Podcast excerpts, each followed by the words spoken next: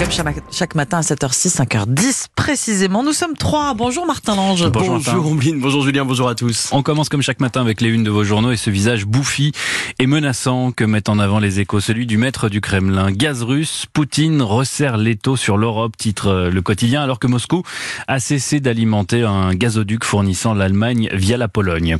Autre visage familier à la une ce matin, celui de Marie-Sophie Lacaro. J'ai vécu deux mois dans le noir, explique la présentatrice du Trésor de TF1, privée d'antenne cinq mois en raison d'une maladie rare à l'œil. Elle fera son grand retour lundi. Et puis un cercle orangé, flou et entouré de noir. Voilà ce que l'on voit en une du Figaro. C'est la première image du trou noir supermassif caché au centre de la Voie lactée. Un cliché qui aura nécessité plus de dix années de travail et la mise en réseau des plus grands radiotélescopes de la planète. C'est une prouesse. Ombline. On commence avec vous. Oui, tous les fans d'Oasis se souviennent exactement de l'endroit où ils étaient le 28 août 2009. Oasis, le groupe anglais bien sûr, et ils se souviennent tous de cette annonce sans appel sur un panneau lumineux du festival Rock en scène à Saint-Cloud, près de Paris. À la suite d'une altercation au sein du groupe, le concert d'Oasis est annulé.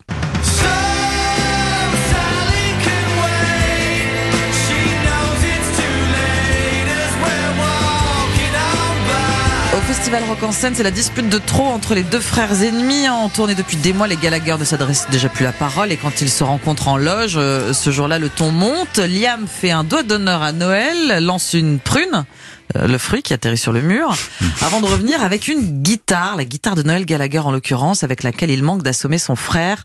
Fin de l'histoire, Noël quitte les lieux en voiture, Oasis, c'est terminé. Eh bien, c'est cette fameuse guitare fracassée, puis réparée, une Gibson ES 355 de 1960, la couleur euh, rouge de cette guitare est flamboyante. Eh bien, cette guitare sera vendue aux enchères mardi prochain, mon cher Julien. C'est sur cette guitare que Noël Gallagher composait, enregistrée en studio et jouée sur scène. Avant lui, elle était passée entre les mains du guitariste et compositeur des Smiths, euh, John Marr. Deux ans après la dispute, l'instrument a été confié au luthier français installé à Londres, Philippe Dubreuil. Il lui a redonné vie, beauté et un son exceptionnel, le son exceptionnel d'antan. Finalement, trop lié aux souvenirs douloureux de cette fin tragique d'Oasis, Noël Gallagher décide de s'en séparer en 2017. La guitare est achetée par un collectionneur français. Eh bien, cette Gibson rouge sera donc vendue avec son étui d'origine chez Drouot. Elle est estimée à 500 000 euros. Ce ne sera, ce ne sera pas le seul ah objet. Oui, 500 000 euros. Pas donné quand même. Non, non, non. J'ai appelé ma banquière déjà et euh, bizarrement, elle n'était pas super chaude. Euh, et non, elle n'a pas envie. Elle n'a pas envie. Alors, elle pourrait faire un effort quand même. Elle pourra faire un effort, par exemple, pour la basse de l'ex-membre de téléphone, Corinne Mariano, également euh, mise aux enchères, des vinyles rares aussi, et notamment un 45 tours de Johnny Hallyday qui a été signé par l'idole, mais aussi par Mathieu Chédid, mais aussi par Jimi Hendrix. Autant vous dire que ce disque a un destin étonnant. Vente exceptionnelle d'objets iconiques du rock à Paris mardi prochain, et notamment la guitare de Noël Gallagher fracassée en loge à Rock en scène. C'est sur le site du magazine Rock and Folk et sur celui de Vanity Fair. Merci Ombline. Martin, je me tourne vers vous. Quelle euh, histoire avez-vous sélectionné Eh bien, une découverte pour le moins surprenante, direction l'Angleterre, où Sammy Shelton, un petit garçon de 6 ans, est tombé par hasard sur une plage, sur une dent de requin. Horreur, malheur. So what, comme diraient nos voisins britanniques. Et alors, eh bien, ce n'est pas n'importe quelle dent de requin, c'est une dent XXL, une dent géante de plus de 10 cm. Elle appartiendrait à un mégalodon, une espèce désormais disparue, mais dont les spécimens sont les plus grands requins n'ayant jamais existé. La trouvaille de Samy aurait 20 millions d'années. J'aime pas vous poser cette question, Martin. J'aime pas, mais je vais la poser quand même. Ça, ça ressemble à quoi, un mégalodon? Eh bien, on ne sait pas vraiment, en Ah fait. bon? hein. Il y a plusieurs hypothèses. L'autodus mégalodon, c'est son nom scientifique, pourrait soit ressembler à un requin blanc sous stéroïdes, Oh plus grand et plus trapu encore, ou alors à un ancêtre du requin pèlerin. Vous savez, c'est le plus grand requin vivant actuellement. Toujours est-il que le mégalodon battait tous les records selon les spécialistes, plus de 10 mètres en moyenne et des spécimens pouvant atteindre 20 mètres de long. C'est difficile de se rendre compte, hein, mais allez voir la photo de la dent.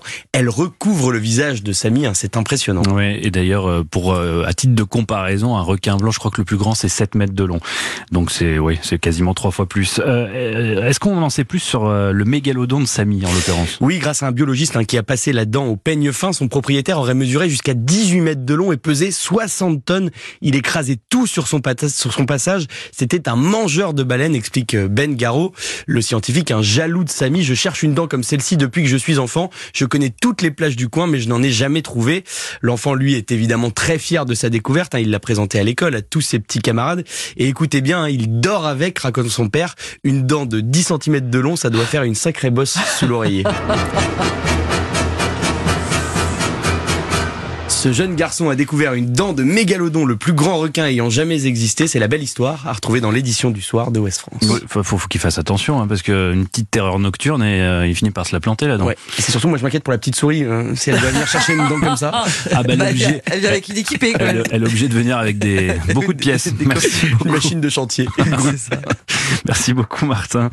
Euh, vendredi 13, voilà une date qui ne laisse euh, pas indifférent. Vous allez d'ailleurs vous pencher sur le sujet Amblin avec votre invité à 6h moins le quart. Il y a ceux qui croient en leur bonne étoile, une chance décuplée, et ceux qui vont longer les murs, car c'est certain, vendredi 13, c'est la mmh. guigne assurée. Autant vous dire que pour ces grands superstitieux-là, euh, ils ne devraient pas, selon toute vraisemblance, euh, monter aujourd'hui dans un avion. Impensable, suicidaire, ils préfèrent voyager à d'autres dates. Or, cette baisse supposée de la demande ferait plonger les prix des billets, si bien que réserver un vol pour un vendredi 13 serait même l'astuce ultime pour faire des économistes. En tout cas, ce qu'affirme la société Kayak. Selon ce comparateur en ligne, le vendredi 13 est l'un des jours où les vols sont les plus abordables de l'année. Le prix moyen des billets serait même inférieur d'un tiers, 33% par rapport aux autres vendredis euh, en 2022. Une aubaine Hmm, pas si vite, nous ah. explique cet article du Figaro. Le quotidien a interrogé les autres comparateurs du marché ainsi que plusieurs compagnies aériennes et les réponses sont beaucoup plus mesurées. On ne constate pas de différence majeure avec les autres jours, explique-t-on prudemment euh, à Air France. La compagnie à bas coût Transavia, elle, est plus catégorique.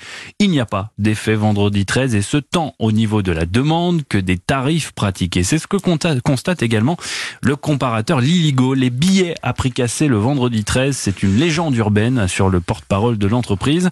Alors certes, il y a parfois des, des réductions, explique-t-il, mais ce sont des offres promotionnelles qui justement prétextent cette superstition. En clair, les compagnies qui font des coûts commerciaux, non pas pour parce que la, la demande s'effondre, mais uniquement pour euh, attirer de nouveaux clients. À noter enfin pour les euh, paraskevi décatriaphobes, c'est comme Pardon? Ça. Ouais, les paraskevi décatriaphobes, c'est comme ça qu'on appelle les phobiques du vendredi 13 dans les dîners mondains. Euh, il n'y a pas davantage d'accidents aériens à cette date que les autres jours, c'est même euh, tout le contraire. La Flight Safety Foundation recense en moyenne 0,067 crash d'avion les vendredis 13. Or, la statistique globale, incluant tous les jours du calendrier, est de 0,091 accidents mortels quotidiens, soit 36% de plus. Voilà qui devrait euh, vous convaincre de voler un vendredi 13. Prendre l'avion un vendredi 13 coûte-t-il moins cher? C'est à lire sur le site du Figaro. Et c'est, ça fait bien aux superstitieux, pour le coup, l'article ainsi. Merci beaucoup, Julien. Merci, Martin. Vendredi 13, mais du sport quand même, dans 40 minutes. Évidemment, à, tout, à l'heure.